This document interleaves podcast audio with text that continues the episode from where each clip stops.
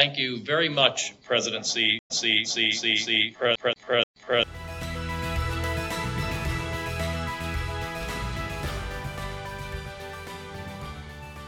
一分钟台湾事，美国卫生部部长 Alex Azar 在二零二零年八月九日访台，是台美断交以来访台的最高层级官员，展现了美国支持台湾民主价值的意义。而 Alex Azar 在会见蔡英文总统第一句话就语出惊人，表示感谢习总统的邀请，暗示习维尼可能因为中国武汉肺炎感受到生命危险而潜逃偷渡到台湾，躲到台湾防疫保护伞之下。艾利斯·阿扎尔并表达他是代表美国总统川普对台湾支持而来。隔日，艾利斯·阿扎尔虽然没有带着疫苗来台，仍然与台湾卫福部部长陈时中签下台美医卫合作备忘录。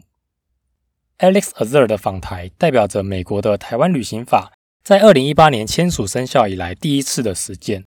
而美国近年不断签署与台湾相关的国内法，代表的意义与背后的恩怨情仇又是什么？欢迎继续收听《台湾事》。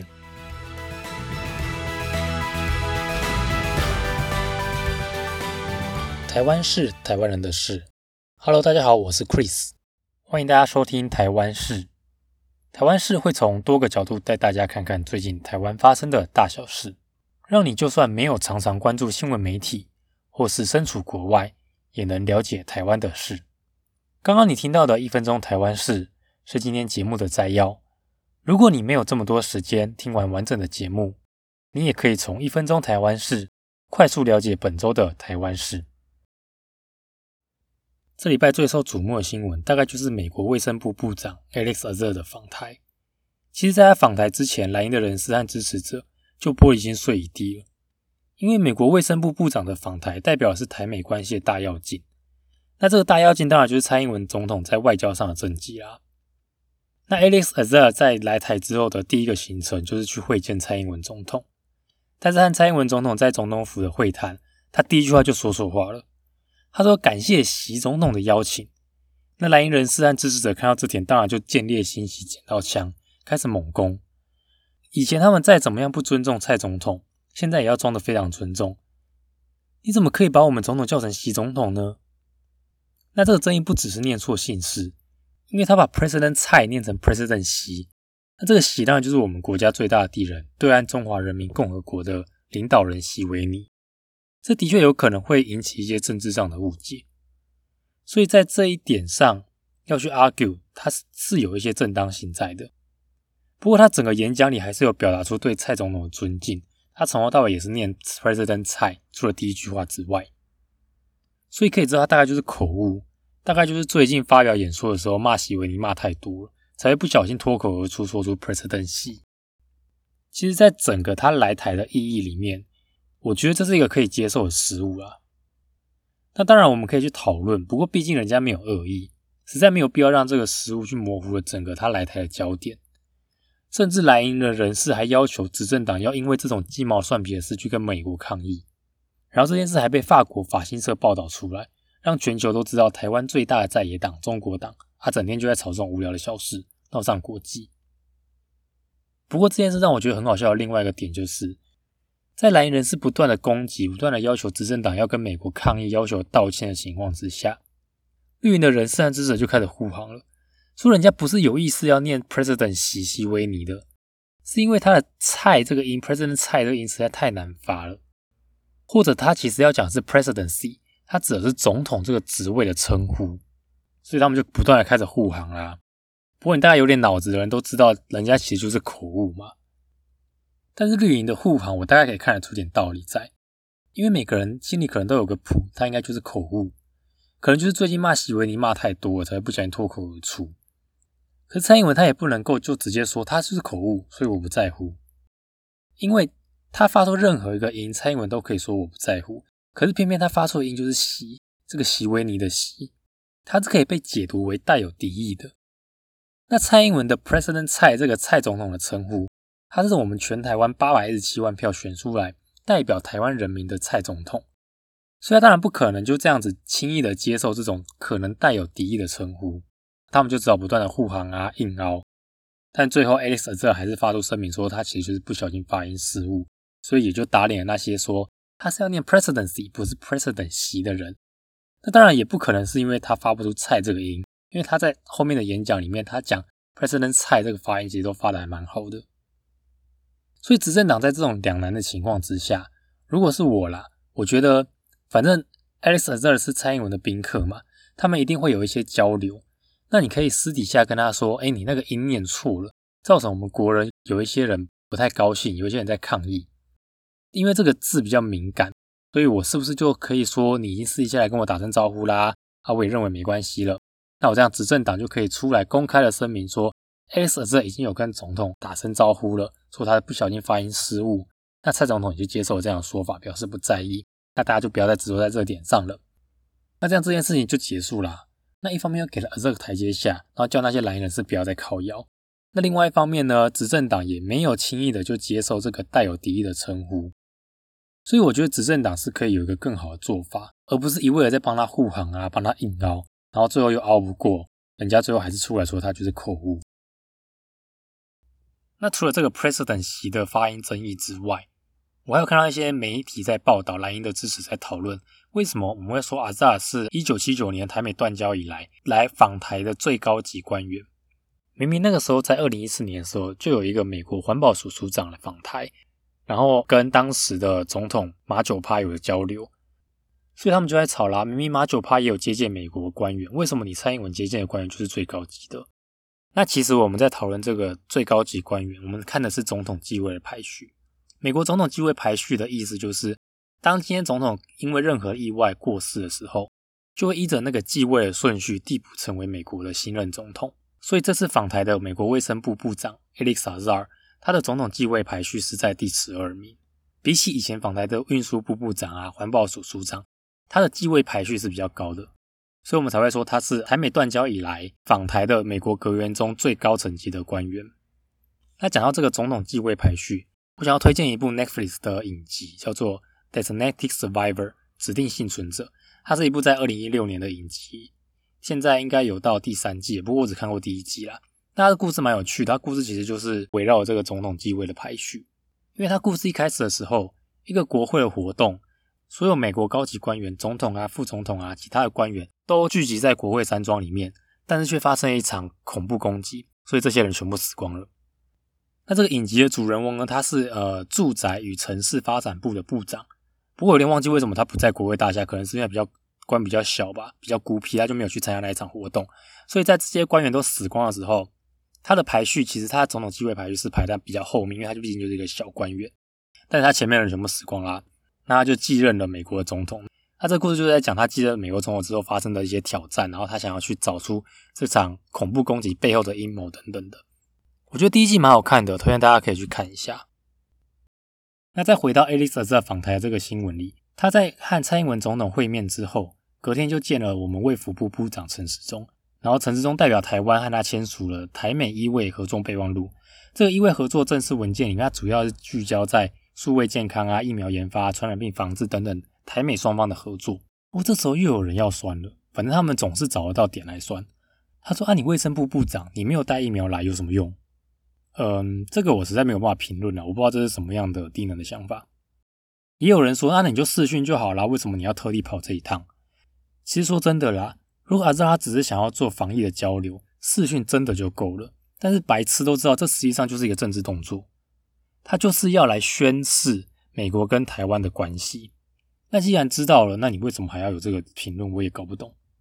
那说到这是一个政治的动作，其实这一次 Alex 阿扎的来台。他就是亲自实践了一次台湾旅行法，所以今天我想要花点时间跟大家聊一下美国跟台湾这些法条的关系到底是怎么回事。说到台湾旅行法，可以先从四十多年前的台湾关系法开始说起。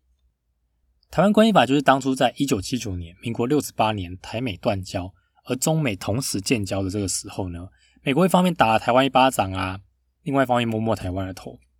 为什么说打了一巴掌呢？因为台湾关系法它其实就是终止了美国和台湾统治当局之间政府的关系。那这个统治当局呢，指的就是一九七九年以前美国所承认的中华民国。所以在这个台湾关系法之后呢，其实就说明了美国它承认的中国是中华人民共和国。那打了一巴掌之后呢，另外一方又摸摸我们头说啊，我们要维持西太平洋的稳定和安全呐，所以美国就可以依据这个法案来提供台湾防御性的武器，也可以有一些非官方的交流，然后依循着台湾关系法，可以让台美之间维持经贸啊文化的交流，因此就有了 A I T 美国在台协会，主要就是公民之间的交流。那你有没有发现，台湾关系法它主要着重在一些民间的交流，非官方的交流，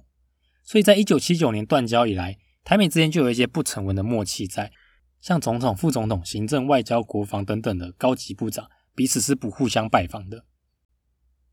但这个法案已经很久，一九七九年到现在已经三四十年了，所以这几年来啊，美国国会议员他们就认为这个法案真的过时了，而且这个法案它就限制了美国跟台湾之间高层的访问，就阻碍了两国之间关系的发展，所以他们就主张了应该要像对待其他国家一样来对待台湾。能够推动台美关系的正常化，其实背后的意义就是希望能够提高台湾在国际上的地位，能够让台湾看起来像是一个国家，所以就因此诞生了台湾旅行法。那台湾旅行法它很有趣，它其实不算是一个真正具有法律约束能力的一个法案，而是一个国会意见条款。形式上虽然是一个法案，但是它不一定需要总统签署，所以它就没有实际的法律效力。那在这个法案里面呢？国会他认为政府应该鼓励美台之间各级官员的互访，在这个法案里面，他用了一些词汇，像鼓励、应该是 should be 这种用词，它没有强制性，所以其实台湾旅行法是用来表达一个国会的态度。那另外一个角度来看，就是打破以前台湾关系法高层官员不能互访这个不成文的默契。很多人说美国对台友好啊，贩售军事武器啊等等。其实都是为了川普的选举，对，没错，就是这个样子。我相信短期之内频繁的动作的确是川普的选举动作。其实像刚刚说的，说真的，艾丽莎知道他真的想要做防疫交流的话，他就真的视讯就好啦，他何必真的要来台湾一趟？但是川普他派艾丽莎知道他来就是一个政治动作，他没有更多意义了，只是想要找一个漂亮一点的名义，就是防疫嘛。然后反手再打一下中国，说中国害全球疫情大流行，所以川普才会一直说 Chinese virus，他从头到尾都不肯说什么新冠肺炎 COVID nineteen 等等的词汇，他就是用这个在打中国。那这样说起来，台美这些关系都是为了川普的选举动作。那台美友好到底是真还是假？我个人觉得是真的啦。我认为美国大选之后也不会改变台美的关系，因为从台湾旅行法之后，美国国会还要陆续拟定了台湾保证法，通过了台北法案。这些法案的通过都是跨党派的同意。那台湾保证法它是一个具有法律约束力的法案，它需要经过完整的立案流程，还要通过众议院、参议院，然后最后由总统来签署。那这部法案它的重点在于军事国防，它比台湾关系法有更高规格的说明了美台军售的常态化，并且可以有双边啊或是多边的军事训练演习。在商业部分啊，拟定要签署台美自由贸易协议，以及帮助台湾加入国际组织等等的，整个法案都比台湾关系法还要来的高规格，算是一个升级版。那这部法案它只有在去年众议院全票通过，参议院部分则是还没有通过。那另外一个法案台北法案，这个名字很有趣，它跟台北市有关系吗？跟柯文哲有关系吗？其实完全没有。会叫做台北法案，是因为它的英文名字的关系，不知道是哪个奇葩取的名字啦。它的英文全名是 Taiwan Airlines International Protection and Enhancement Initiative Act of 2019。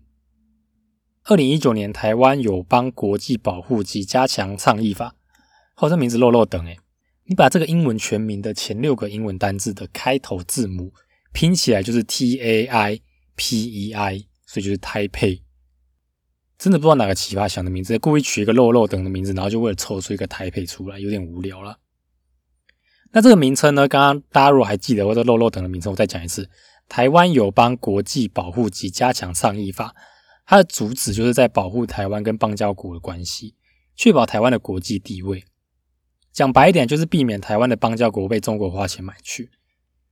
其实讲起来蛮可怜的。举个例子来说，就好像大雄他要跟小夫交朋友，然后胖虎不甘寂寞，想尽办法就是要欺负大雄，不准大雄跟别人交朋友。所以他就拿他家杂货店卖的一个海带啊，一斤鹿肉，简称“一带一路”，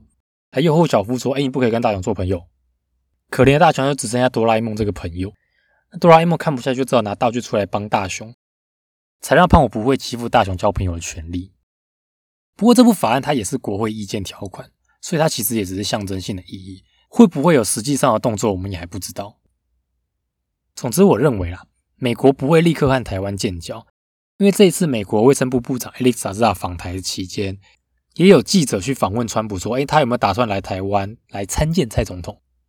然后川普说他没有。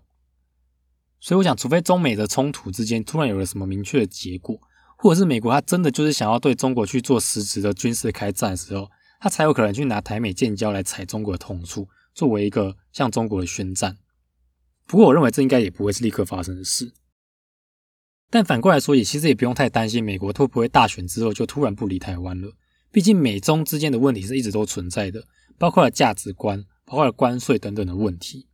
的确，我们就像是一个美国的棋子，不是筛子哦。但你也要有实力、有价值，才会有人愿意跟你合作啊。所以我觉得，不管美国怎么看待我们啦，我们就是维持着我们的价值，包括了民主价值啊，包括了科技的能力，像半导体产业的技术等等的。某种层面来说，台湾跟美国关系好像也蛮像大雄跟哆啦 A 梦的，总是会有人想要欺负大雄，然后大雄也常常需要哆啦 A 梦的帮助。那哆啦 A 梦就很强啊，有很多奇奇怪怪的道具可以随时帮助大雄。但是大雄跟哆啦 A 梦的关系其实也不只是只有帮助跟被帮助的关系，他还是有一份真正的情谊在啦。所以我觉得我们也不用妄自菲薄，认为我们只是大股的一个小棋子，随时有可能被碾压。我们还是有我们的实力存在，包括我们的民主价值啊，包括刚刚讲的经济能力等等的。OK，以上就是我们针对这一周重要新闻——美国卫生部部长 Alex Azar 参访台湾的介绍。好，跟各位介绍了台湾跟美国的恩怨情仇，过去从台湾关系法到现在的台湾旅游法、台北法案、台湾保证法等等的。那我们下次见喽，拜拜。